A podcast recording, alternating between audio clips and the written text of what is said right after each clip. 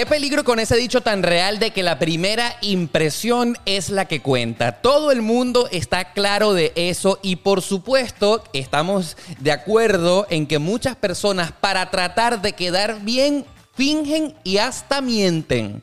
Correcto, y recuerden que la única vez que la primera impresión no es la que cuenta es cuando usted hace una impresión de prueba en una impresora, porque para todo lo demás, usted la imagen que profese esa es la que a uno le va después a abrir todas esas casillas. ¿Sabes por qué? ¿Sabes por qué? Porque uno, sin conocer a la persona, uno simplemente con lo que sabe, uno ya se hace todo un perfil de cómo es la persona. Entonces imagínate si uno se pone de mentiroso. Beto y sus chistes extraños, porque jamás que pensé que luego de esta comparación él me iba a salir con una comparación con una fotocopiadora.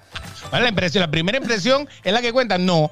En la prueba no. Hermano, yo pienso que esta lejanía que nos tiene desde esta semana te está afectando. Te está afectando, te está afectando. Yo lo que sí te puedo decir es que ruego para que la semana que viene ya estemos juntos acá en el estudio demasiado transparente, porque esos chistes extraños, de verdad que, bueno, quien te quiere, que te quiere así, ¿sabes? Claro, a mí me quieren así, no importa, no hay ningún problema. Bienvenidos sean todos al episodio número 65 de Demasiado Transparente, el podcast más sincero de la 2.0, ensayando en esta nueva normalidad, yo acá desde los estudios centrales del podcast, Beto allá a distancia en su hogar o donde quiera que estés. que yo me la paso paseando. Me parece muy bien. Muevo, me muevo para acá y me muevo para allá, así como tú te puedes mover, por ejemplo, entre todas las aplicaciones de podcast, porque tienes varias, tienes por allí Spotify, tienes eh, Google Podcast, tienes Apple Podcast, tienes Anchor, tienes tantas y en todas está demasiado transparente y en todas puedes estar activo con nosotros. Así es, y no puedes olvidar de que siempre a las 7 de la mañana este episodio lo puedes encontrar todos los lunes y los jueves en tus aplicaciones que ya Beto te mencionó, Spotify, Apple Podcast, Google Podcast y por supuesto a las 11 de la mañana se libera nuestra versión en YouTube para que tú te suscribas a este canal ahí en el botoncito rojo que estamos viendo en la parte de abajo y sería fabuloso que actives la campanita para que cada vez que hay un nuevo episodio de Demasiado Transparente en YouTube, esa plataforma te lo avise y tú vayas directamente a darle play. Ya, y eh, lo bueno de YouTube es que tienes la opción de también comentarnos. Muchísima gente nos comenta, amamos sus comentarios, tratamos en lo posible de, darles, aunque sea like, ¿no? Eh, de, comentar con ustedes, de intercambiar alguna idea. Si ustedes quieren aportar más, quieren eh, hablar sobre el tema, hoy es un muy buen tema para que ustedes aporten a lo mejor sus experiencias, porque hoy vamos a estar hablando de esa primera impresión, pero en este caso no de impresora, no de amistad sino de amor. La primera impresión en esa primera cita. Así es, ustedes ya lo han visto en el título. Eh, hoy vamos a hablar acerca de esas cosas que no se pueden hacer en una primera cita. Y vaya que ustedes deberían estar eh, agarrando papel y lápiz porque quienes les hablamos podemos decir que somos unos expertos en relaciones, unos expertos en que nos vaya bien. Somos, vamos a decir que unos gigoló del amor. Pero antes no podemos dejar de recordarles y agradecer que este episodio y todos los de Demasiado Transparentes son gracias a nuestros amigos de Papercitos, arroba Papercitos en Instagram. ¿Por qué, Beto? ¿Por qué la gente tiene que seguir a nuestros amigos de Papercitos? Papercitos, por supuesto.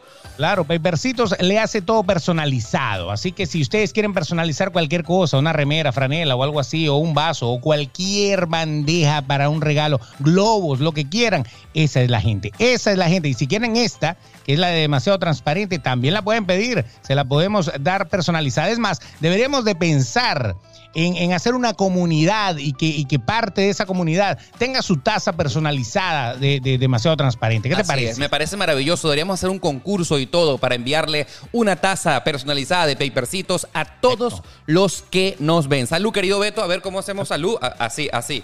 Así, eh, a ver, a ver, a ver, cómo, así. Ahí, a ver, echa para atrás, echa para atrás, echa para atrás, echa para atrás, para arriba, para arriba, para arriba. Ahí está, uno, dos y cachín, cachín. ¡Eh! Muy bien. Felicidades. Bueno, eso sí, queremos felicitarlos por escucharnos una vez más y porque hoy en Demasiado Transparente vamos a hablar acerca de esas cosas que no deberías hacer en una primera cita porque vas a espantar a esa persona con la cual tú te estás encontrando. Correcto. Eh, esa persona, esa persona que estás conociendo y que por primera vez van a salir como pareja, porque es que uno puede conocer, hay muchísima gente que conoce a una persona en un sitio, en una fiesta, en una cosa, y puede ser su primera cita en caliente. Dígame cuando uno sale a un bar o alguna cosa de esas, a lo mejor empiezas a hablar con esa persona y se te dio, pero cuando es programado es diferente. Beto, ya tú hiciste algo que no deberías hacer en una primera cita y es ponerle nombre a ese encuentro. Porque si tú a mí me dices, vamos a salir para ver si somos pareja, eso ya a mí me corre, eso ya a mí me asusta. Yo considero que en estos tiempos de la nueva normalidad del siglo XXI, uno, si se conoce bien es cierto a través de una aplicación por internet o porque sea que hayamos coincidido en una fiesta o alguien nos presentó, nos intercambiemos Instagram, nos intercambiemos números, vayamos, no sé, digamos que conversando. Para mí es un error decir, vamos a una cita para ver si somos pareja. No. Es que nadie, lo va a hacer así, es que, el mundo no es así. Pero es que nosotros somos highlights. Pero lo acabas de decir, una primera cita para pareja. La primera fórmula secreta para el triunfo, no. Usted va a salir y no le ponga nombre a esa cita. No, no, no, no, es que no, no me entendiste. No, no es que yo voy a. Hola, ¿quieres que hagamos nuestra primera cita? O sea, me hace ridículo. Ya, de una te digo que no. Sí, sí, sí, sí. sí. o sea, que, tú la digas. tu bobo. Exacto. No hay que ponerle nombre. Vamos, vamos a tomarnos un café. La diferencia de lo que yo quiero decir es que a veces la primera cita es cuando apenas conoces a la persona y ya estás ahí, la conociste y esa es tu primera cita. Lamentablemente, no hubo primera cita preparada. ¿Qué quiero decir con esto? Que si tú conociste a una persona y entonces tú le dices, vamos a salir, no, no por lado la primera cita, no, no, vamos a salir. O sea, eh, claro, él sabe o ella sabe que ustedes van a salir porque se van a conocer, porque algo hay, hay un candelazo por ahí. Sí, sí. Pero no lo vamos a poner como el título. Ahora, hay otras primeras citas que empezaron sin que tú las planificaras en lo absoluto. Fluyó, o No invitaste a salir a esa persona. Tú saliste y te conseguiste con esa persona y resulta que esa fue tu primera cita en caliente. Entonces, de las dos maneras, hay cosas que no puedes hacer en la primera cita. Eso es lo que quería diferenciar. Tú sabes que hay un error que yo he considero, eh, considero que he cometido a lo largo de los años. Es que yo cuando eh, em, llego a la conclusión de que quiero tener una primera cita con alguien que me llama la atención, porque si no me llama la atención ni siquiera cuadro nada, es que lamentablemente eh, los invito a unos restaurantes súper chéveres, una cosa súper elaborada. Esa primera cita yo la cuido. Trato de que sea realmente impresionante.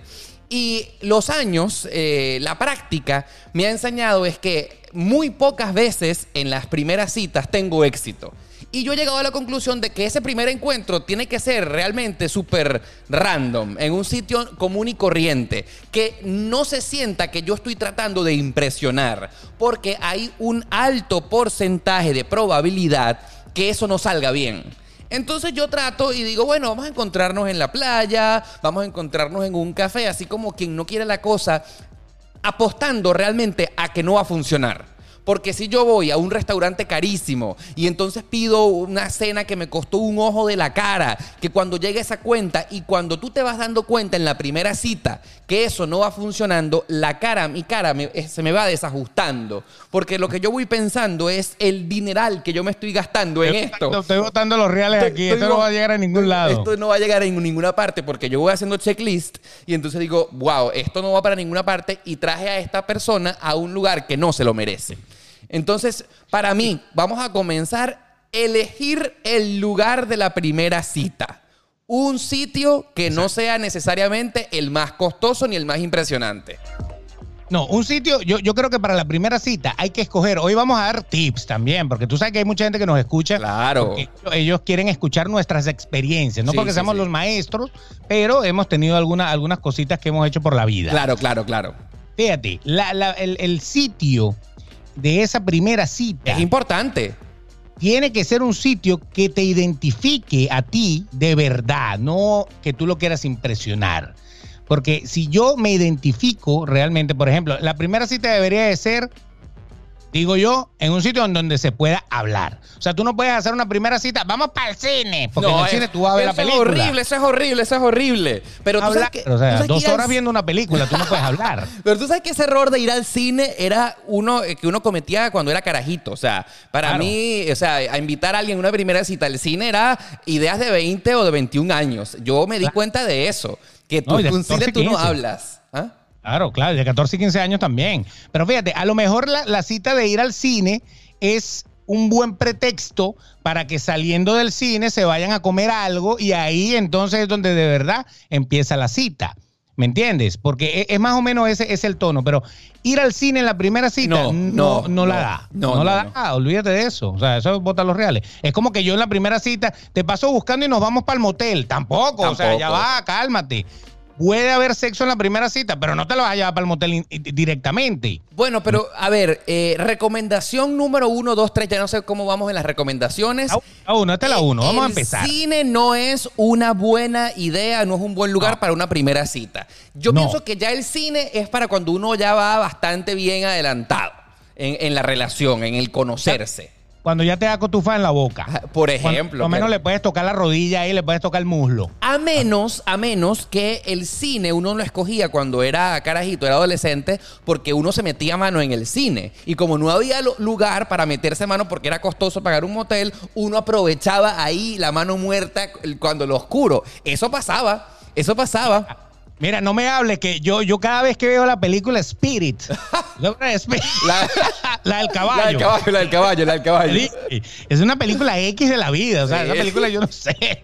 Yo me acuerdo que Claro, claro, claro, claro. yo, yo tenía una novia en ese momento, una noviecita, eh, que era de las buenas, una noviecita de las buenas. Sí, sí, sí. Y entonces esa mujer, desde que yo la llevaba al cine hasta que se terminaba la película, en ese caso, eso era lata y lata. ¿Cómo le, cómo le decimos en otros? Bueno, Beso besos beso, be- apasionados. beso y beso, beso y beso. Eso con lengua. Y yo me acuerdo que yo me metí a ver Spirit y yo ni siquiera vi ni cuándo nació el caballo, ni cuándo se murió la mamá, ni cu- Yo no sé nada. Yo, de cada vez que yo veo Spirit, yo digo, pana, yo lo único que me acuerdo de Spirit es... Claro, claro. Claro. Eso es lo único que yo me acuerdo, porque ni las cotufas me las comí. Las Claro. cotufas son la, el popcorn. Claro, la- eh, el- el- Palomitas. las palomitas de maíz, sí, las rosetas de maíz, como sea. Exacto. Entonces yo no me acuerdo de nada, sino de. Y, y yo. La vaina así corría por un lado y por otro. Y yo. Era como si yo estuviera cayéndome lata en un establo. O sea, totalmente. Era terrible. Y entonces yo, ¿qué, qué vine a hacer yo? Y es una película de niños. Claro, Y claro. Ese espectáculo, pero yo estaba en la última silla, ¿no? O sea, no hay ningún problema. Ahora, esa ahí- es la silla fundamental Ahora, para usted hacer cebo. ¿Tú sabes cómo ha evolucionado esa cita hoy en día, la de ir al cine? El popular Netflix and Chill. Tú, Ah, usted sabe, acá en Estados Unidos, no sé si en el resto de Latinoamérica esta, esta frase es popular, pero acá en Norteamérica es muy popular que tú, a ti te digan cuando estás conversando por WhatsApp, ¿qué quieres hacer hoy? Netflix and Chill. Usted sabe que lo están llevando al matadero. Al vez, matadero. Eso no es ningún Netflix and chill. Eso es sentándose en el sofá de su casa e ir directamente a, a hacer lo que se iba a dar. Hacer lo que se iba a dar con el fondo musical de Netflix. Así es. Eh, El exactamente. La ambientación es la película, pero lo demás olvídelo. No, y, y las cotufas ahí no son, eh, o sea, el popcorn, usted no lo va a comprar ni butter, ni natural, ni barbecue, no, usted lo que compra es sabor a látex. Ahora, Usted que va a llevar es látex ahora Beto, esa- esa cita. ya que estamos hablando de las primeras citas, ¿qué pasa si esa persona con la cual tú estás hablando, la primera vez que te invita a salir es una eh, cita de Netflix and Chill? ¿Qué pasa? ¿Qué pasa? Ok, es, es que eh, eso es, eso, más adelante vamos a hablar un poco de eso, ¿sabes por qué? Porque una de las cosas que corre a la gente es el sexo en la primera cita. Correcto, correcto. La Ahora, corre, a pesar de que, a pesar de que usted dice, bueno, no, bueno, si se da, se dio y no, está mal. No, a ver, a ver, a ver, a ver. Pero los seres humanos somos de verdad que muy eh, astutos. Yo considero que nadie es gafo en la vida y todo el mundo se da cuenta. Si a ti, una persona que te gusta, que te interesa para serio, ¿verdad? Te dice que la primera vez que quiere salir contigo es en una cita de Netflix and Chill. Que vamos a estar claros que eso no es ningún Netflix and Chill, que usted lo quieren poner en el sofá de su casa y ahí va a pasar lo que tiene que pasar en una casa, ¿me entiendes? Bueno, lo que hay que hacer es depilarse. Dice- Para no pasar vergüenza. Nada de ropa interior rota, señores. Es- Nada de, de- de descombinaciones raras ahí. Vaya, póngase su mejor brasier, póngase su mejor panty, porque usted va a llevar Netflix y chill también le van a es, dar. Así. Ahora, ¿dices que no o dices que sí? O sea, o sea a ver, a ver, yo estoy seguro que a lo mejor vas a, vas a decir que sí. Pero eh, yo digo que sí. Yo también digo que sí. Pero para ti en tu mente, ¿eso es un indicativo de que esa persona no quiere nada serio contigo o puede pasar que sí? No, bueno, eh, hay, hay dos, hay dos cosas. O es muy fogoso o fogosa, dependiendo de si eres tú, si soy yo. Y entonces, bueno, va al grano, o sea, nada que ver. O sencillamente, de verdad, no quiere nada serio. Sencillamente le gusta sexualmente, eh, le, le atrae físicamente y no quiere así nada serio contigo. Porque yo siento que la que quiere una relación o el que quiere una relación más seria no va a invitar, o sea, quiere por lo menos aparentar en la primera cita Que no están regalado, que no están regalado. Exacto, que no se la quiere dar. Se dio. Porque es que mira, es que hay una gran mentira en la primera cita. Fíjate bien, en la primera cita es una vaina eh, mentirosa. Es mentirosa natural. Porque uno no invita a Netflix and Chill. Porque invitar a Netflix and Chill es decir, te voy a coger. De una vez, de una vez. Y así se entiende. Así se Y así entiende. se entiende. Entonces, es como, es lo que yo te estaba diciendo, es como decirle, bueno, vamos a salir, ¿qué te parece si vamos a un motel? O sea, No, obviamente no, no, no. es fuerte, ¿no? es como que, ya No, va, marico, yo ver, nunca he salido contigo. O sea, ver, ¿me pero- entiendes? Pero puede pasar, puede pasar, a ver, eh, porque todo, o sea, todo es posible en la vida, ¿no? De que tú vas conociendo por texto a alguien y de una vez eh, siente que no hay match, que no hay feeling para algo serio, pero sí para un encuentro sexual. Entonces, esa persona te está eh, ya de una vez clasificando y digo, mira, yo lo que único que puedo tener con Beto es una de Netflix and Chill como para no rebotarte 100%. Denle todas, estoy esperando Netflix and Chill, vaya, manden mensajes, mande, mande, mande, mande. Tú dices que sí, ¿verdad? ¿Sí o no? Yo, por ejemplo, digo que sí, pero eh, realmente me decepciona y eh, pienso de inmediato que lo que me quieren es para sexo y ya. Eh, digo que sí, digo que sí porque me encanta, pero ya de una vez como que me voy haciendo la idea de que eso no va para nada serio, a pesar de que digo que sí. Bueno, pero fíjate algo, entonces eh, ahí es donde vamos. Hay una gran diferencia, va- hay dos caminos aquí. El primero, en el que tú dices, si hay una relación eh, por a distancia, por texto y tal, tú nunca has visto a esa persona, realmente tu primera cita tú la estás viviendo es por texto. Y todas las citas que ustedes han tenido son los distintos chats que ustedes han tenido, han adelantado, se han conocido y ya tienen la necesidad de verse y consumar lo que normalmente hubieras consumado eh, en, distintas citas o algo así por el estilo. O sea, ahí no hay, ahí no hay caída.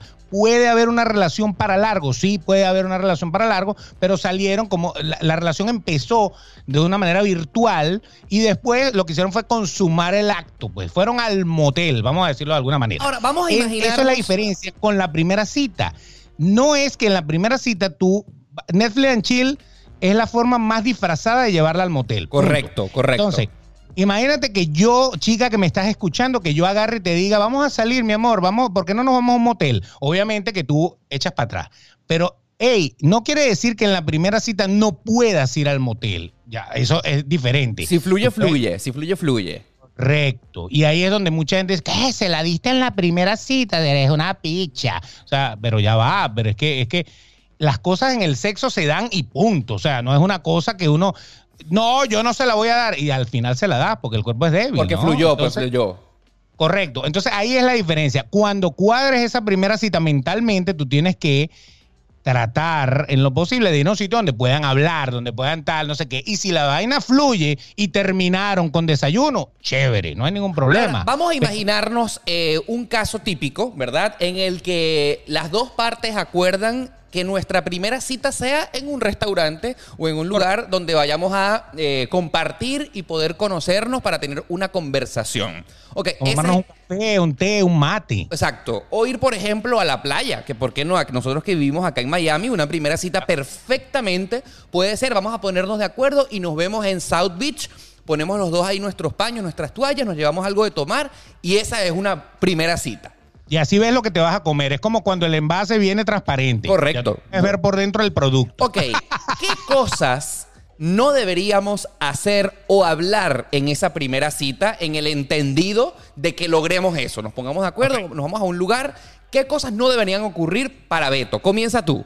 Primer punto, primer punto, ya tenemos sitio, ya estamos en la cita. Estamos ¿Qué es ahí. lo que puede ocurrir? Señores, arreglarse más de la cuenta. Correcto, correcto. Eso, eso, eso no es. Usted tiene que ser auténtica o auténtico. En el caso de las mujeres, las mujeres muchas veces se maquillan de más, se arreglan de más, se perfuman de más, porque tú sabes, yo es que hoy yo me lo como, se loco. O sea, Pana, no. O sea, si de verdad estamos hablando de algo en donde el, sentimiento amor va a existir, hay atracción y, y, uno está labrando el contenido. No se arregle de más porque el día que yo amanezca contigo y te vea tu realidad, a lo mejor lo que salgo es corriendo, para. Ahora, Abeto, cuando hablas de arreglar de más, eh, a mí me parece como un poco complicado de asimilar así a buenas a primeras lo que estás queriendo decir.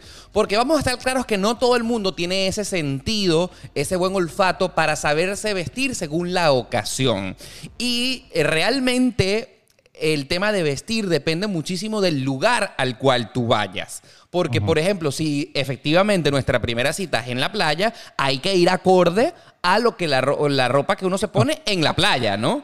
Correcto, correcto. Pero si la primera cita es en un restaurante, entonces tú tienes que ir de acorde al restaurante, ¿no? Obviamente. Tú, ¿no? tú sabes que eh, esto es algo un poco cortanota, pero yo lo hago y no se ve eh, mal visto a pesar de que es raro. Que tú le preguntes a la otra persona cómo te vas a ir vestido. Eso es algo que yo hago.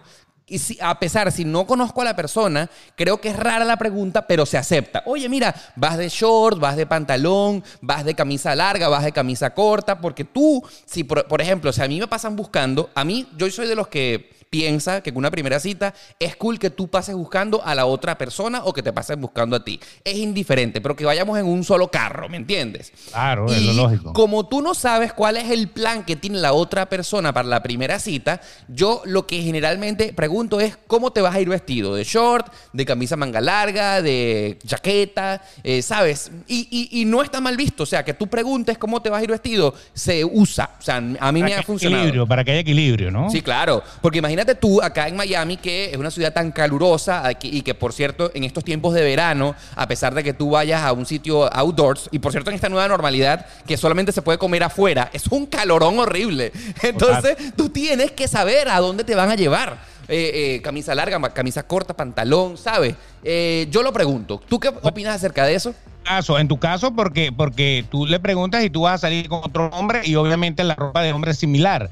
En mi caso, este, yo no le pregunto a una mujer cómo va a ir vestida, ¿no? A no ser que vayamos a un evento o que vayamos a una cosa un poco más, una fiesta o algo así por el estilo, ahí yo le digo, mire, ¿y, qué, cómo hay que ir vestido? Porque a lo mejor hay que ir un poco más formal, es casual, y yo me pongo lo que yo quiera dentro del contexto de lo que es el restaurante o de lo que es eso. Eso pudiera ser Ahora, así. Beto, yo pienso que bien, está bien, está bien preguntarse y sobre todo si no conoces el sitio. La otra es que te digan cuál es el sitio, cuál es el sitio. Claro. O es tal. Ah, ya tú sabes más o menos cómo se viste uno para ir a ese sitio, punto. Ahora, y tú llegas y Beto, yo considero que es horrible y que no es para nada acertado que tú lleves a una primera cita a la persona que estés conociendo ahí a un evento público y de una vez tú vayas a estar con un poco de amigos y compañeros. Yo pienso que eso no, no se ve bien, eso no está bien. Pero hay gente, hay gente que lo hace, hay gente que a lo mejor tiene, eh, por ejemplo, tiene un evento mañana, un evento, un evento cualquiera, una inauguración, una cosa, una boda, puede ser una inauguración de un local, una, una boda. cosa. Ah, no, no. Y le puede decir a la persona, le puede decir, oye, ¿me acompañas mañana? tengo una inauguración. Y así aprovechas y, y, tienes, pues, ¿sabes? Pero para mí es una muy mala idea porque el propósito de esa primera cita es que tú conozcas bien a la otra persona.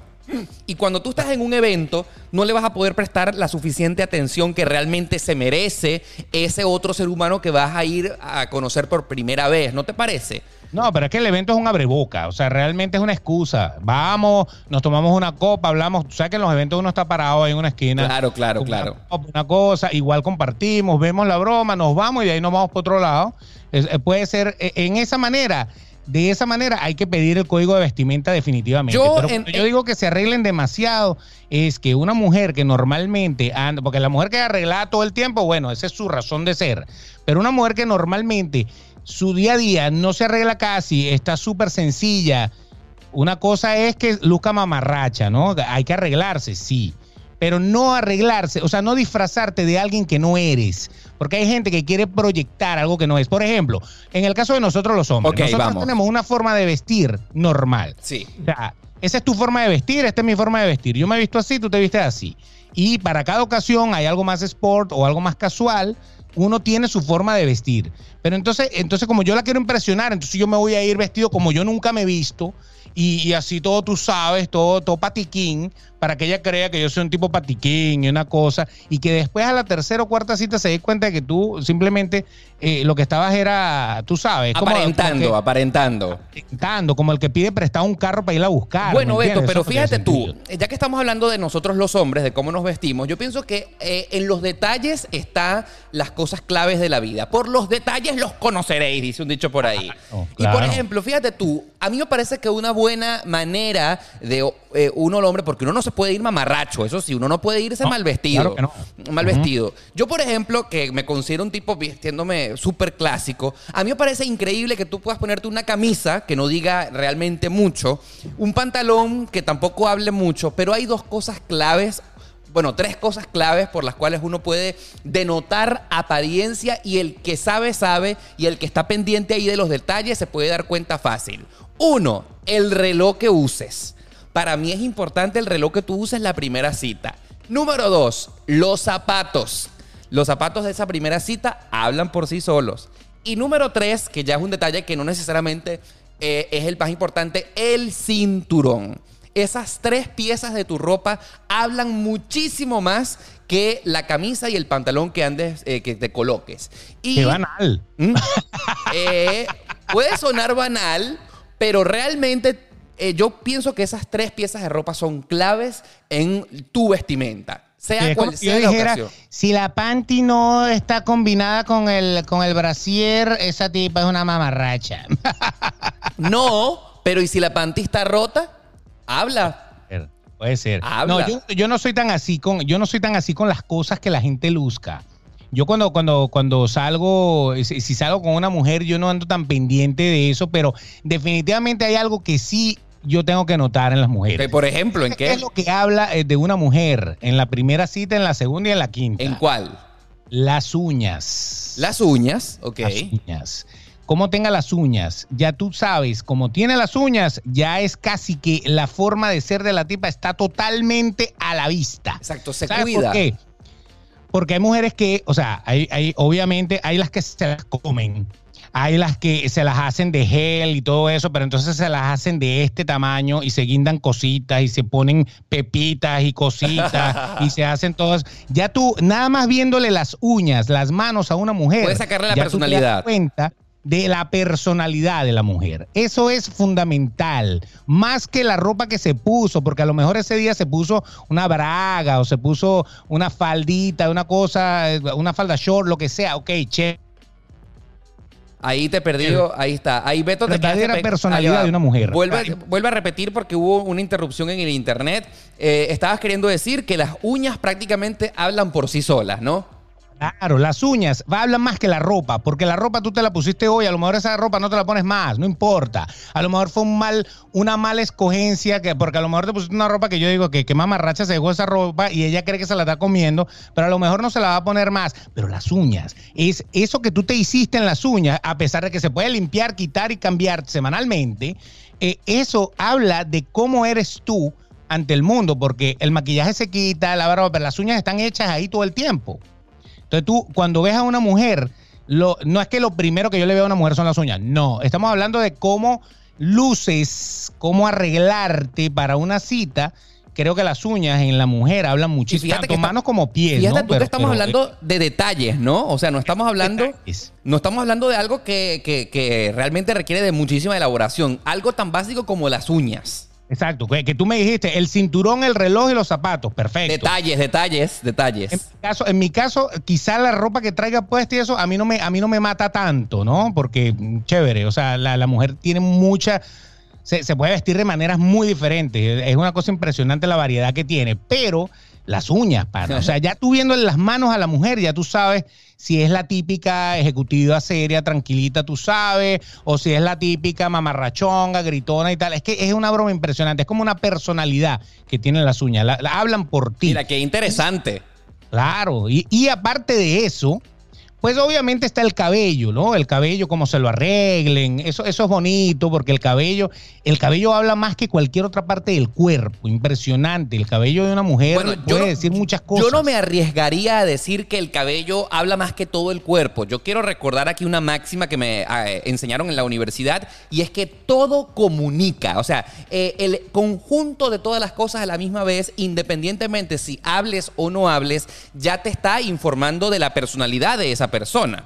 Entonces ah. es el conjunto entre pelo, cabello, uñas, cómo huele, ¿sabes? Los detalles, los detalles. Claro, entonces esa es la otra, se echan mucho perfume en la primera cita, o sea, como para que sepas que yo soy de... No, no, no, no, no, no, no, no, porque la vida no es así, a no ser que tú seas así de verdad todos los días. Tú sabes cuando algo me... Personas que son así todos los días, pero no, no aparentes lo que no eres en la primera cita. Ah, ajá, ok, vamos a tocar ese punto aparentar o tratar de ser alguien que uno no es. Eso es un punto delicado porque, por ejemplo, eh, ya que nos están escuchando hablando de esto, pudiéramos pensar que alguien está exagerando cuando está diciendo algo. Y si efectivamente esa conversación es la que le corresponde a esa, a esa persona con la cual está saliendo con una cita, y si de verdad está saliendo con un ejecutivo o está saliendo con una persona con un importante cargo de una empresa, tú no vas a hablar de eso.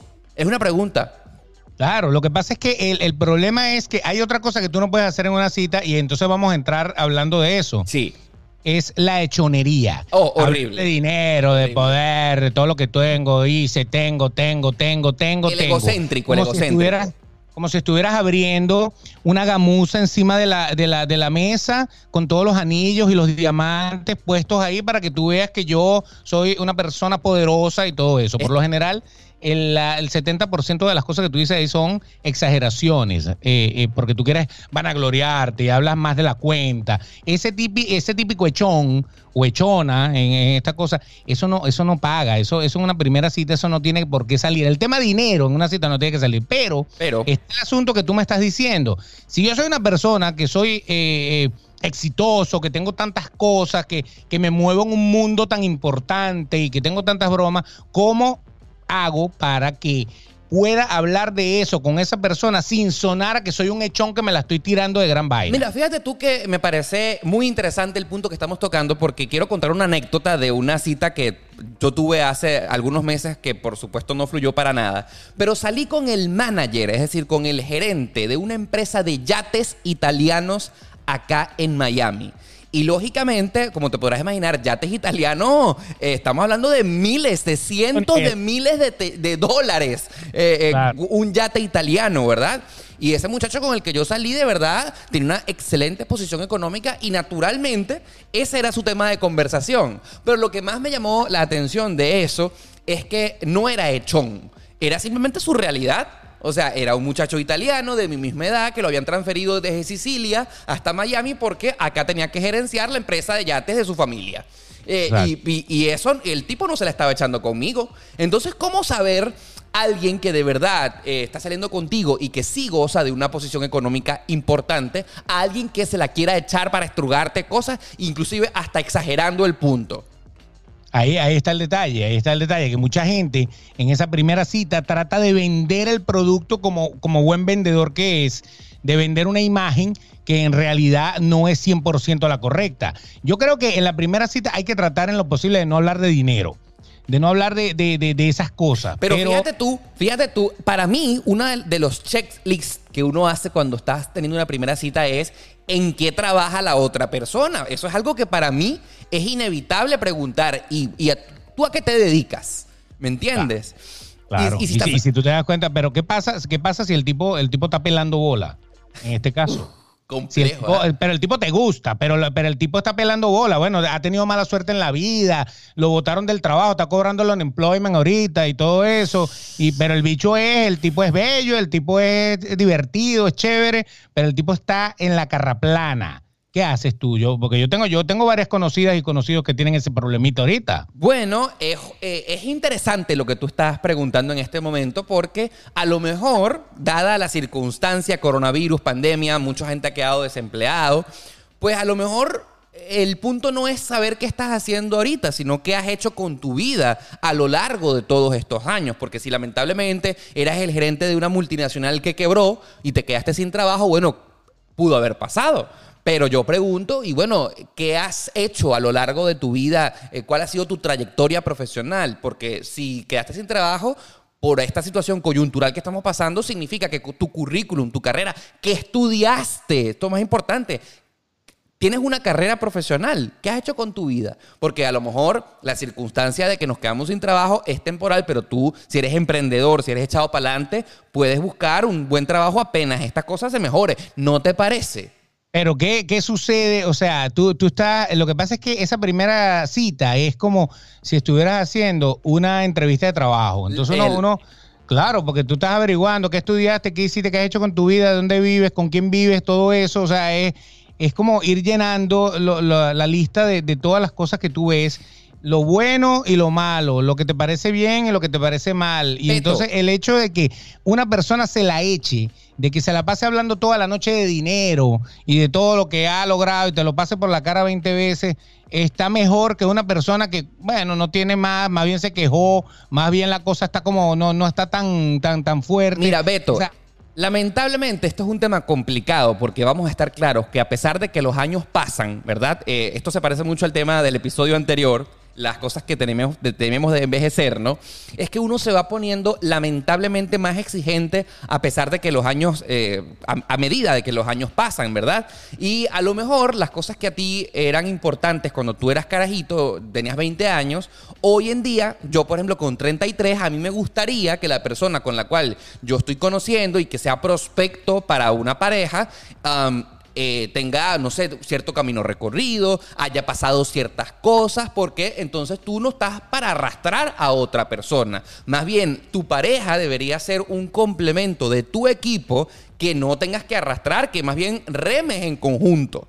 Entonces, no es una entrevista de trabajo, si tú más bien qué cosas has logrado con tu vida, ¿no te parece? Bueno, lo que pasa es que fíjate, el tema es que en la cita eh, el deal breaker, ¿no? Una de las cosas por las cuales tú puedes correr a una persona es que la persona sea un echón de porra o una echona de porra. y tú digas, ay, no, qué, qué, inmamable es esta tipa, pana. O sea, se la pasó hablando, era del billete que tenía, de las vainas que tenía, que, que tiene, ¿no? Tú sabes que acá hay un, en Estados Unidos hay una, una frase que la aprendí, obviamente, porque vivimos acá. Red flag. Red flag es bandera roja. Hay cosas que son banderas rojas. Cuando tú, eh, tú estás escuchando, estás viendo a alguien, y, uy, red flag alerta. Eso, mosca con eso porque puede ser una señal de que las cosas no andan bien. Una señal, como ya lo estamos hablando en este punto, es si esa persona es monotemática, se la pasa hablando solamente de él, de lo que es, de lo que ha logrado, de qué arrecho es él, eres un increíble, soy lo máximo. Wow, ahí para mí eso es un red flag, mosca. Esa persona no le interesa saber para nada de mí. Si solamente en esa primera cita fue monotemático y solamente habló de él. Exacto, eso es típico, que la, gente, o sea, ¿y yo qué hice aquí? Yo no hice nada, todo el tiempo estuviste hablando de ti y de tu vida y de tus cosas y yo no, no, tuve nada que ver. No te interesaste para nada en, preguntarme eh, por mí.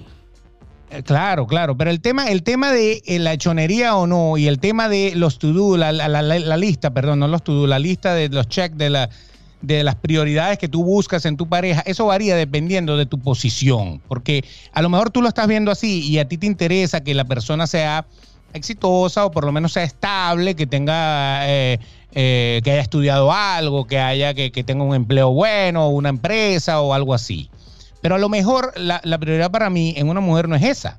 O sea, es chévere que la, que la, que la, que la mujer, en mi caso, eh, y ojo, no es nada machista lo que estoy diciendo, porque hay mujeres que tienen mucha más posición y mucha más preparación y mucho más recorrido que yo, ¿ok? Pero en el caso de, que de, de, Beto en especial, Beto no anda pendiente de si la mujer tiene plata, no tiene plata. ¿De qué anda pendiente Beto? Ella, si a mí me gusta ella, a mí no me importa si tiene plata, si no tiene plata, si, está, si, si vive con el papá o la mamá, o si vive sola, o si es solterona. O sea, e, en realidad yo me dejo llevar más por la, química que yo siento con esa persona. Eh, si a mí tenemos, ¿sabes lo importante para mí? Tener tema de conversación. Claro, importantísimo. mantener dos, tres horas de conversación con esa persona tranquilamente y, me siento chévere con ella. A mí me sabe a porra si no tiene real, me sabe a porra si no tiene nada. O sea, eso no me importa. Para que tú veas las prioridades. O sea, lo que pasa es que a lo mejor mis prioridades no está buscarme a alguien con una mejor posición y a lo mejor en las tuyas sí, como y no te estoy diciendo cosas, ah, eres un bichito. No, no, no, no. Es que esas son tu, eso es lo que tú estás buscando y esa es tu seguridad. O sea, yo te aseguro que más de, de una mujer que haya salido conmigo, ¿verdad? Eh, de, de las que salió conmigo en algún momento, también andaba en esa misma onda de buscar a alguien que, la, de buena posición o que, o que fuera exitoso o algo por el estilo, y a lo mejor no lo consiguió en mí. A lo mejor pasó, no lo sé, ¿me entiendes? Lo que pasa o a lo mejor es se lo pasó por el forro, no lo sé. Que, que en mi caso, Beto, eh, la, la experiencia que yo he tenido saliendo con tipos que están buenísimos, que solamente se enfocan en el gimnasio, que su físico importa y de que tú, bueno, eh, obviamente mm, lamentablemente cuando uno se fija en alguien, lo primero que te fijas es en el físico, ¿no? Esto es lamentablemente así. El Ah, físico importa. Tú comes con los ojos de primera... eh, con atracción. con atracción. Pero en mi caso, esos tipos que han estado buenísimos, que lucen extremadamente bien porque se esfuerzan muchísimo en el gimnasio, son justamente para mí eh, eh, el símbolo del fracaso en el segundo paso que tú vayas a dar, porque son simplemente eso, son maniquíes, se han esforzado nada más por el tema del cuerpo, pero no tienen más para dar, ¿me entiendes? Tú La- tienes la otra parte. Tú eres el complemento. Tú eres el que tiene. Entonces ahí, ahí es donde a lo mejor tú no te quieres meter. O sea, no, para yo para andar manteniendo gente, yo no, ¿me entiendes? No. Como hay, eh, hay, hay tipos que sí no le paran, la mujer que no ha ganado. Usted sigue en el gimnasio, mi niña, que yo le echo, le echo pierna, ¿me entiendes? O sea, eso. Sí, bueno. Ahora, por ejemplo, eh, avanzando en los puntos que hemos anotado acá, en cosas que no deberíamos decir y cosas que no deberíamos hacer en una primera cita, tú sabes que es sumamente corta nota. Por ejemplo, hablar de tu ex, hablar de las relaciones pasadas. Yo me asusto, yo me asusto. Cuando alguien me empieza a hablar de eso, yo digo, "Mm, mm". Dígame, dígame si lo conozco. Eso fue Peor. peor, peor, peor. En la primera cita uno debería evitar hablar de nombres. No, no, no nombra a nadie, a nadie. Porque ¿y qué pasa si esa persona justamente eh, a lo mejor salió contigo también? O, o es un amigo tuyo, o es un ex culo tuyo, ¿no? Complejo. Claro, a mí me ha pasado. Yo- tú sabes que yo no, cuando he hecho historias de, de- de relaciones pasadas, relaciones largas, cortas, eh, inexistentes y existentes, todo eso, yo nunca digo el nombre de la persona. Yo respeto la privacidad de la persona de la cual estoy hablando. Pero puedo echar el cuento de una anécdota que me pasó. No lo voy a hacer en la primera cita, obvio, obvio que no lo voy a hacer en la primera cita. Pero, pero puedo echar un cuento de algo que me pasó con una exnovia o de algo que me pasó Tú, por ahí. tú ¿no? sabes que yo le tengo muchísimo cuidado a eso, porque pudiera relacionarse a un episodio que ya mencionamos en anteriores oportunidades acá en Demasiado Transparente, es que te manden a la friend zone. A mí me parece que los temas de exes y de relaciones pasadas, y que por supuesto ya no se encuentran, eh, pueden tornarse, y es mi experiencia, en su mayoría, se pueden eh, tornarse en conversaciones así como de desahogo amistoso. Y entonces tú tienes a esa persona que se encuentra frente a ti, que es esa primera cita, y de repente lo eh, envuelves en una conversación de amigos, en el que tú te estás desahogando tus penas, en que me empiezas a recordar, te pones sentimental, te pones así todo recordando, y digo, pero pana, ¿qué estamos haciendo aquí? O sea, tú me trajiste para que sea tu amigo, tu, tu paño de, de lágrimas. En la primera cita no debería de haber cabida para ex. No, O sea, se supone que estás hablando conmigo, que, que tu ex debería desaparecer de tu mente en ese momento. ya lo superaste, ya lo superaste. Si no lo superaste, entonces me lo vas a sacar a cada rato y yo me voy a dar cuenta y voy a decir, "Mm, mm, esta, esta, o todavía está sangrando por la herida, o, o la, o la pana de verdad, la bicha es loca de esas que se quedan con esa fijación en la cabeza y eso se lo traen y uno paga los muertos ajenos. Así uno es. paga todo lo que el ex hizo, lo paga uno. No, y tú sabes que esto es algo que yo, fue un error que cometí en el pasado, en una de mis relaciones anteriores, y es que conociendo a esa otra persona, estaba saliendo de la relación. Y eso sí fue sumamente honesto. Él me dijo, mira, yo acabo de romper con mi última relación. ¿Eso está bien para ti? Yo dije, sí, sí, no pasa nada. Pero qué huevito, pana. Porque me lo sacaba a cada rato y entonces es que no me siento bien, es que esto me recuerda a fulano. Y, y no. Uno para salir con alguien en una primera cita debe estar al menos seguro de que tu relación pasada ya fue superada por completo. Porque si uno va a estar siendo el paño de lágrimas de, de- de- de tu, esa persona porque todavía está recordando a su ex, es una muy mala señal. Claro, lo que pasa es que uno, uno para hablar del ex en la primera cita, imposible. Y después más adelante se puede saber, porque a todos nos, todos tenemos la curiosidad de saber por qué terminaste con tu ex. Claro, claro.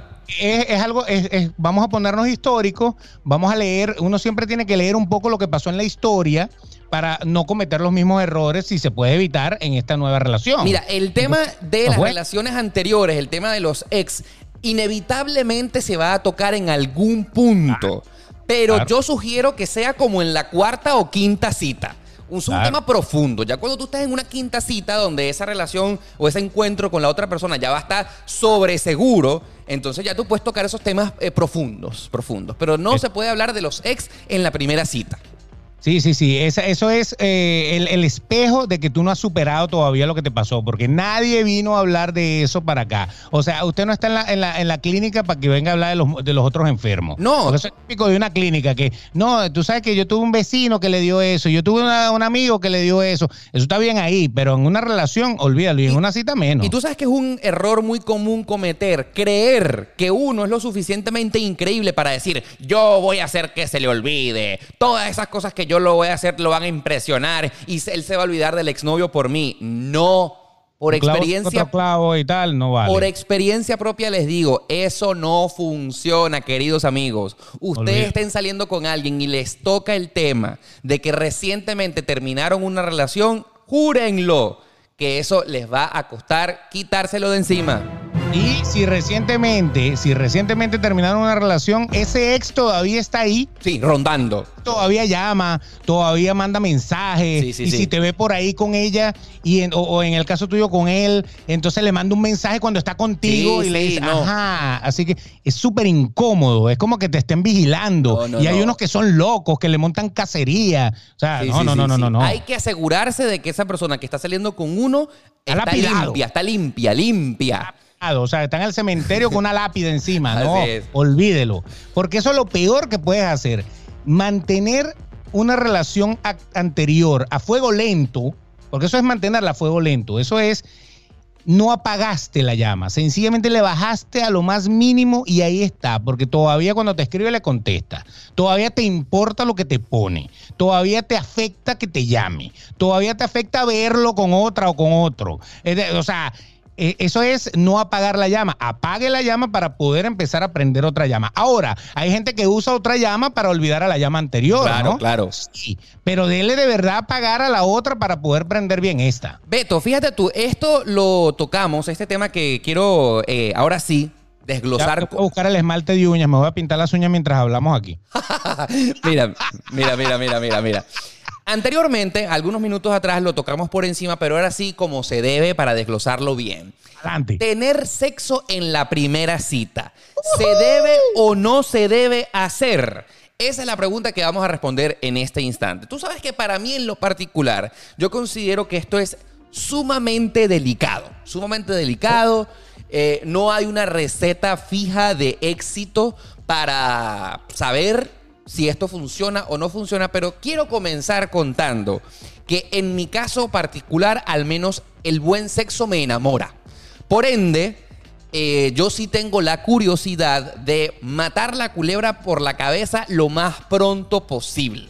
Ah, Porque si, porque si bien es cierto, uno pues se la lleva bien con la otra persona, te agrada, vamos bien, pero si no tenemos buen sexo, eso lo puede, ¿sabes? Derrumbar todo. Totalmente, totalmente. Ese es tu deal breaker. Ese es el deal breaker. El Eh, deal breaker de él es, si usted no tira bien, váyase. A nada. Pero, pero ciertamente también puedo decir por experiencia propia que mm, las veces que he tenido sexo en la primera cita se me va. O sea, se me cae la impresión, o sea, es como que se- no quiero descubrir más, me lo dio todo, me parece que es como fácil. Ay, qué complicado, Beto, qué complicado, lo reconozco. A ver, en tu caso, Solamente pagas- Tú solamente pagas por un video de OnlyFans. Ya no pagas más. pago por un mes, pago por un mes, pago por un mes. y, ya, y ya no pagas más. Porque tú no puedes, eh, aunque no vamos a hablar de esto, eh, tú no puedes pagar por un solo video de OnlyFans. Ah, bueno, Eh, por eso, pero paga, paga por un mes y ya. Paga la ¿no? Ya vi mensualidad. todo, ya qué carajo, ya no le voy a seguir dando plata a esta loca. Pero si es un buen creador de contenido de OnlyFans, me, me le quedo fiel ahí pagándoselo por- porque se lo merece. Toma mi dinero. toma. Está bien, Eres bueno. Está bien. Pero sí, sí, es un tema para mí que me causa complejo, me causa conflicto, porque ciertamente yo sí quiero descubrir qué tal fluye la cosa en la cama, porque para mí el sexo es muy importante en una relación y quiero descubrir si funcionamos o no funcionamos. Lo que pasa es que el sexo en la primera cita, yo lo que pasa es que yo veo el sexo de una manera eh, interesante. A ¿no? ver, el ¿de qué manera? es un complemento de la relación. Es un la relación no complemento. Sí, señor, es un complemento de la relación. La relación no puede mantenerse solo con sexo, tiene que haber otras cosas para que la relación se mantenga. Del- Y como tú no te la pasas tirando 24 horas, No. entonces tiene que haber las otras 20 horas que tú no estás tirando, o 22 o lo que sea, eh, tú tienes que tener algo más que te una a esa persona que no sea simplemente que tira rico. Ahora, O sea, de- para de- tirar rico, no me empato contigo, sencillamente salimos, tiramos rico y ya, y ahí lo 100%, dejamos del todo, ¿me 100% en una relación, para ti, ¿cuán importante es el sexo? Pero el, el- el- del 100% en una relación, Sí, claro. De las cosas que para Beto le importan en una relación, ¿cuán importante es el sexo? ¿Qué porcentaje le das del sexo para ti? 40. 40. 40. 40. Porque 40, seas- porque tampoco puedo decir, no, el 10, porque bueno, no importa, no tira bien, le huele mal la bicha, pero no importa, yo igualito le doy. No, no, no, ok, ok, ok. claro que no. Yo digo 40 para no decir 50, porque yo iba a decir mitad y mitad, pues, porque tiene que haber mitad y mitad. Yo creo que debería ser mitad y mitad, pero bueno, yo le voy a dar un 10% más al resto de las cosas. ¿Por qué? Porque yo divido la relación en eso, en intimidad eh, sexual y en lo que es la intimidad de pareja. La intimidad de pareja, no a juro, tiene que ver con eh, eh, sexo, sexo, sino es esa, esa convivencia, eh, son las cosas que te gusta hacer con esa persona, todos los momentos que pasas con ella, lo que te importa esa persona, si le duele algo a ti, verga, o sea, o sea, esas cosas son interesantes e importantes. Tú sabes lo que es triste, que tuvo que ir, ah, tú tiras muy rico y todo lo que tú quieras, pero ya para lo demás no hay convivencia, no hay nada, o sea, es como que ah, esta tipa... Si no fuera porque tira muy rico, yo ya la hubiera mandado para el coño. O sea, eso es, es tri- es triste. Es más, te puedo asegurar que una relación, para que tú veas cuán importante es Todo llevarse bien, llevarse bien contra el sexo. Fíjate ver, bien. Te escucho, te escucho. Te puedo asegurar que una relación en la que todo funciona perfectamente bien y el sexo es regular, se puede mantener en el tiempo. Porque, bueno, a, a lo mejor eso no, es- no lo es todo y tú te sientes muy bien con esa persona y tú te llevas muy bien con esa persona, conviven de pinga, eres, eres- es lo máximo, la amas, la adoras. En el sexo no es la muerte, pero bueno, pero, le va bien. Pero y tal. fíjate tú lo, lo delicado que estás diciendo. Quiero interrumpirte porque fíjate tú lo delicado que estás diciendo. Que cuando tú consideras que a lo mejor el sexo no es tan bueno en una relación que para ti debería ser estable, tu pareja, tu esposa, tú vas como hombre naturalmente a querer buscar a alguien tercero por fuera de tu relación en la que el sexo sí sea como tú quieres, como las películas porno. No, Porque No, no juro. No, No, juro. No, juro. No juro. ¿Y tú no crees que la falta de sexo o el mal sexo pueden ser eh, la, eh, la muestra o las ganas o algo que propicie que se monta en cachos en una relación?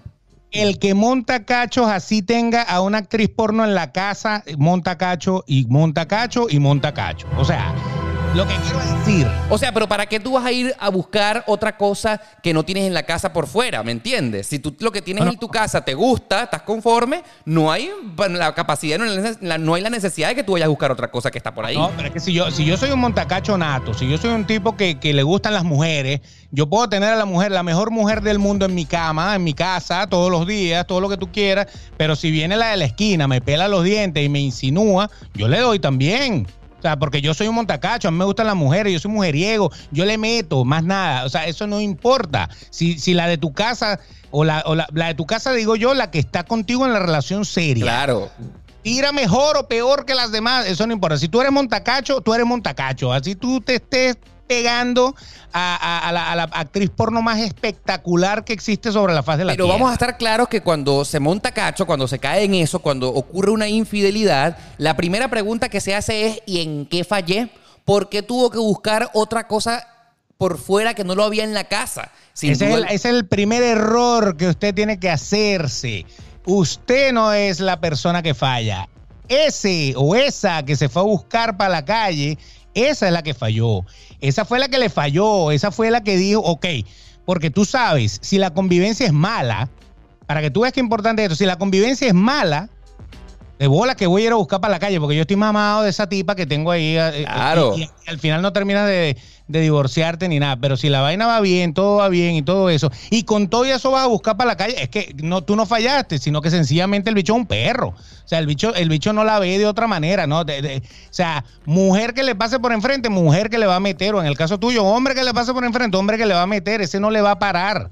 ¿Me entiendes? A que tú. Sí, mira, si eso fuera verdad, las grandes modelos, las bellezas, yo, yo, tú te metes en mi Instagram y yo sigo como a 50 mujeres que yo digo, su madre, esta vaina, la tuviera yo en la vida y yo no la dejo nunca.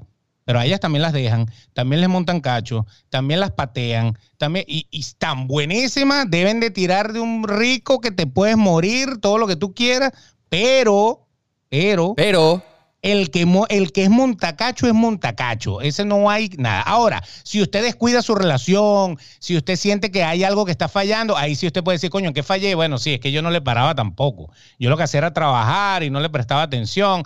Y ahí es donde viene el otro error, que es justificar que el fracaso de esa relación fue también porque tú metiste la pata. Es un tema súper complejo. complejo, complejo. Pero justamente como es tan complejo, lo que estamos hablando hoy es justamente cosas que no deberían hacerse en la primera cita. Entonces, para... sa- Sí. Entonces, estábamos hablando, llegamos a este punto porque estábamos hablando acerca de que si debemos tener sexo en la primera cita o no. A mí me parece delicado. Estás arriesgándote. O sea, de verdad que si tú llevas a alguien a tener sexo en la primera cita, te estás arriesgando a que probablemente no haya una segunda cita. Claro, claro, claro, claro, lógicamente. La primera cita no es el mejor momento para tener sexo. O sea, deberías calentar un poco más la relación, Claro. deberías de como que de, de- de dejarlo fantasear más o dejarla fantasear más, eh, como que, que, que entrara un poquito más el morbo. Pero, Pero unos besitos sí, pero unos besitos sí. no, claro, unos lo que pasa es que esos sí. besos, es que, es que los besos, los besos a veces se van poniendo, se van poniendo, se van poniendo, se van poniendo, se van poniendo y cuando te das cuenta estás adentro. Claro, o sea, ahora, por ejemplo, por ejemplo, ya que estamos hablando de cosas que se hacen en una primera cita, ¿qué pasa si la persona con la cual tú estás saliendo se niega a darte unos besos? Se niega. ¿Es Mm. un buen síntoma o es un mal síntoma? mal síntoma, Mal patético síntoma, Mal patético síntoma. Mal síntoma. Si usted intentó darle un beso primero, ya va. Tienes que saber el momento en que lo vas a hacer. No es que tú vas a llegar de una, ¡guau! le vas a Ah, No, no, zampar. no, no, obviamente o sea, no. ya va. Es al final, eso es al final. Y, y es el, eh, eh, ese, eso era lo que yo siempre decía, que eso era en el carro. Yo no sé por qué eh, en mi vida siempre fue en el carro. Claro, claro. Yo la pasaba buscando, íbamos al restaurante, a donde íbamos, pasamos hablábamos, bien tal, bla, bla, bla. tal. Y cuando yo iba de vuelta para su casa a dejarla, Claro, empieza. Primero tú empiezas a calentar metiendo mano, metiendo la mano encima en la, en la pierna. No, y el tema, ya estamos llegando a tu casa, ya la cosa empieza como a calentar un poquito. Sí, ya aquí y fue. en el momento en que se va a bajar o que ya estamos llegando a su casa, que nos paramos, en ese momento es donde usted tiene que saber, así como el torero cuando le va a meter la estocada al toro, ¿no? Usted tiene que saber en dónde le va a dar, ¿no? Si usted lo hace y a usted le voltea en la cara, mi hermano, o sea, Ah. déjela y no la busque más nunca en la vida porque esa mujer no quiere nada con usted. Pero, pero fíjate tú, lo estás viendo desde el punto de vista negativo. Pero y si más bien lo vemos desde el otro lado, más bien te está informando, te está diciendo que no quiere nada contigo de una vez y mataste la culebra por la cabeza. No hay una segunda oportunidad. Claro, Eh, pega, es doloroso, es doloroso. Pero te lo están diciendo de una, no quiero nada contigo.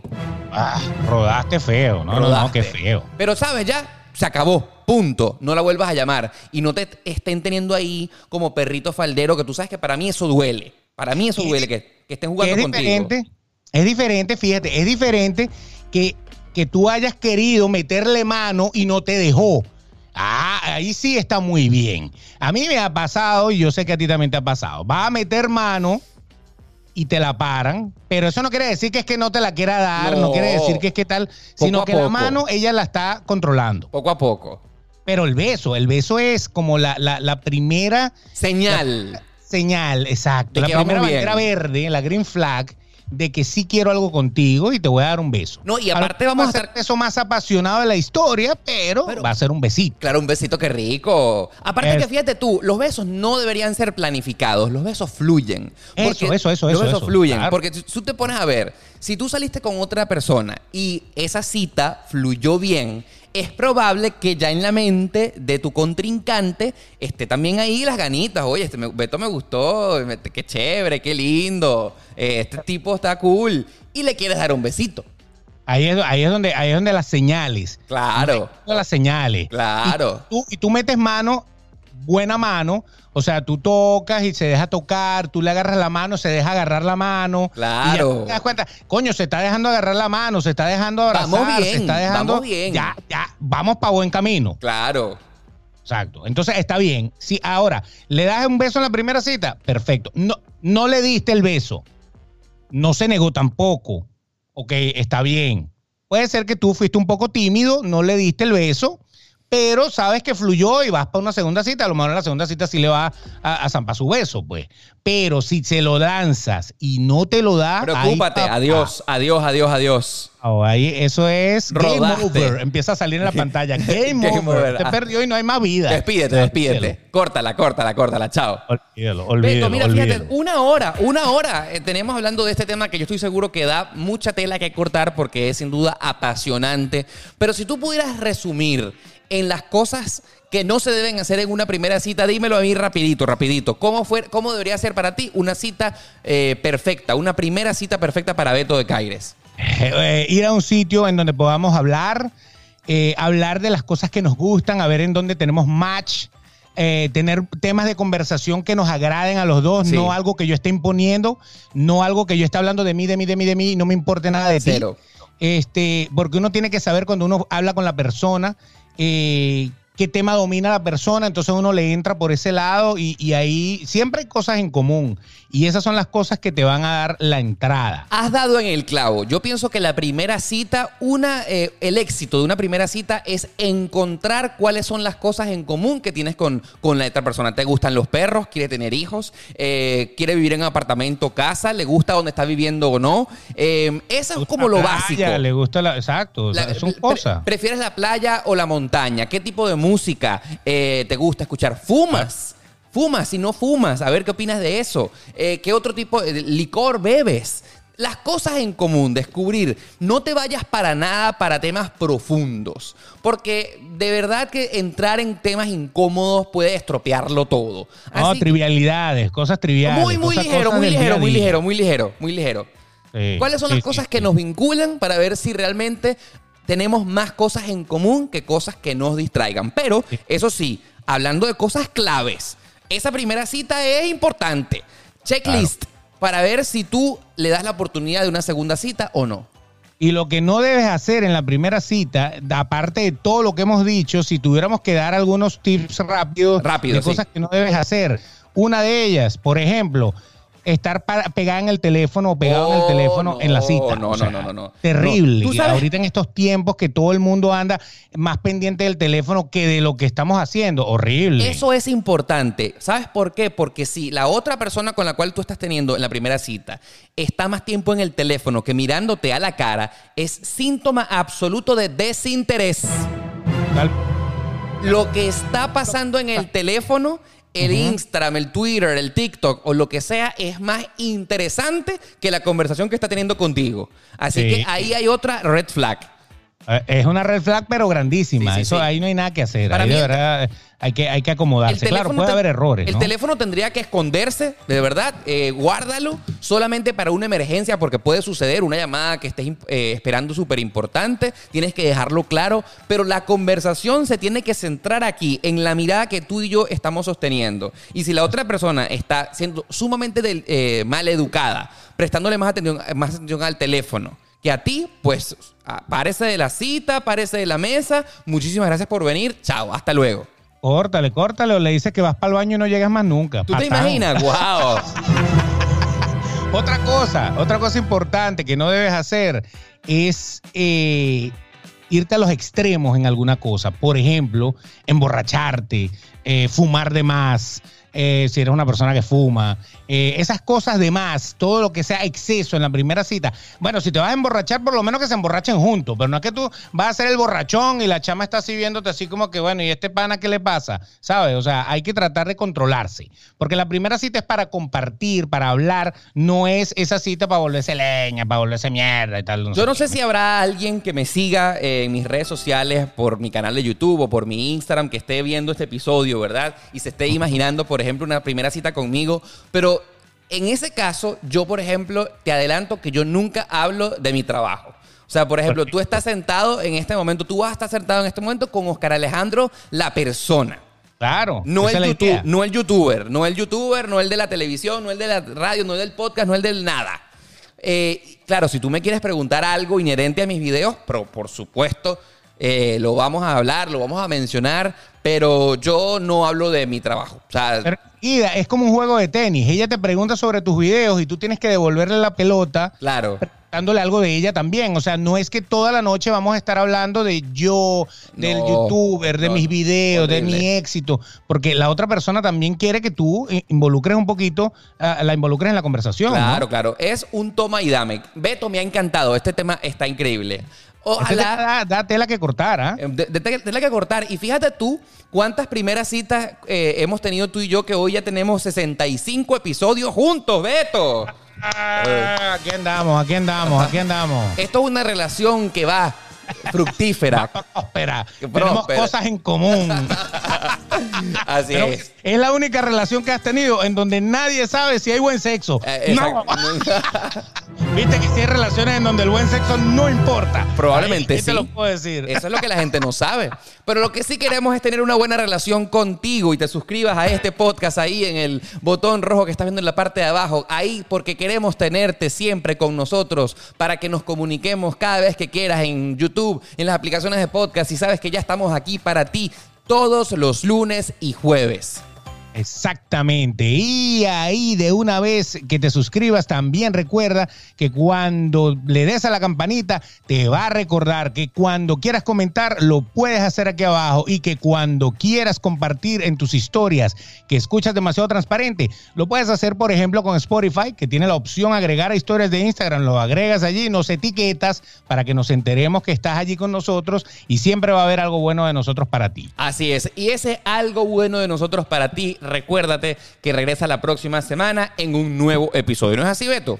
Así mismo, así que esta cita que tenemos siempre, nosotros siempre con ustedes tenemos, eh, tuvimos la primera cita con muchos, este puede ser la primera cita con algunos otros. Queremos que esta cita se mantenga para adelante. Y eso, es lo que queremos. Nosotros cumplimos con algo interesante. Hay una eh, broma que, que algo que tiene que cumplirse en todas las primeras citas. ¿Cuál es? ¿Cuál es? Que la persona o las personas que se involucraron allí se contacten después de esa primera cita. Y nosotros. esa persona no te escribe o no te contesta, ahí murió. usted rodó por allá hasta ese barranco. No queremos que ruedes. Sí, queremos que ustedes vuelvan acá y sí nos contactamos con ustedes todo el tiempo. Así es. Y hablando de eso, por supuesto, será hasta el próximo episodio, que será el próximo lunes. De Demasiado Transparente, el podcast más sincero de la 2.0. Bye. Chao.